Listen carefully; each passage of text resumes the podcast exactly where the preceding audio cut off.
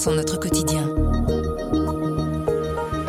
Aujourd'hui, on vous propose la nouvelle collection de livres du soir. Elle s'appelle Roman éternel. C'est une sélection de 75 romans qui mettent en avant des héroïnes féminines, des héroïnes nées sous la plume d'auteurs et d'autrices, pour la plupart au 19e et au début du 20e siècle. C'est Jean-Claude Van Troyen, journaliste culture, qui vous en parle. Je m'appelle Sandrine Puissant et vous écoutez le bouche-oreille du soir.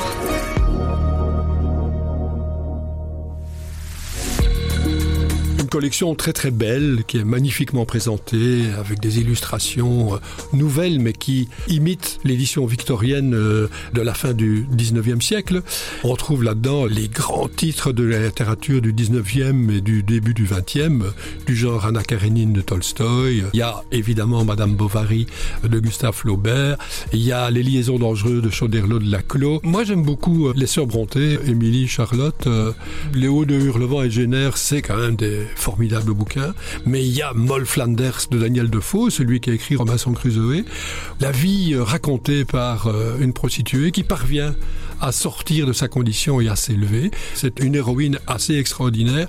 Il y a des romans vraiment formidables là-dedans. Ces femmes restent actuelles de par leur volonté d'être femmes, d'être indépendantes, d'être libres et d'être surtout elles-mêmes. Ce sont souvent des rebelles, ces femmes. Euh, elles veulent montrer qu'elles peuvent ne pas être considérées simplement comme des objets, mais comme des personnalités à part entière, réussir non pas dans la vie, mais de réussir leur vie. Et il y a toutes ces héroïnes de Jane Austen qui essayent de sortir de leurs conditions de femmes à marier. Un petit bémol peut-être, quelques absents malgré euh, les 75 euh, livres.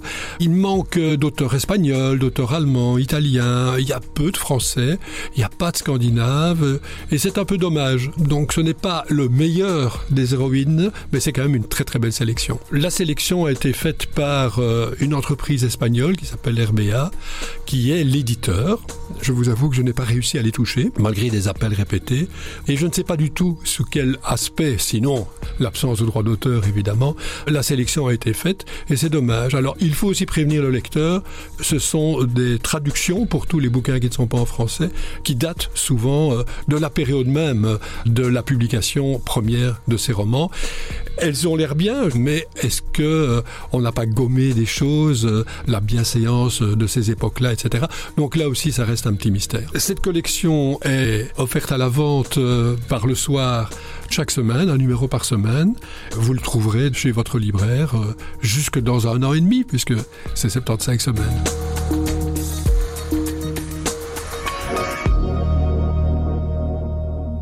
Le bouche à oreille, c'est un avis, une inspiration, une recommandation. C'est livré par un membre de la rédaction du soir. Vous nous trouverez sur notre site, notre application et votre plateforme de podcast préférée. À bientôt.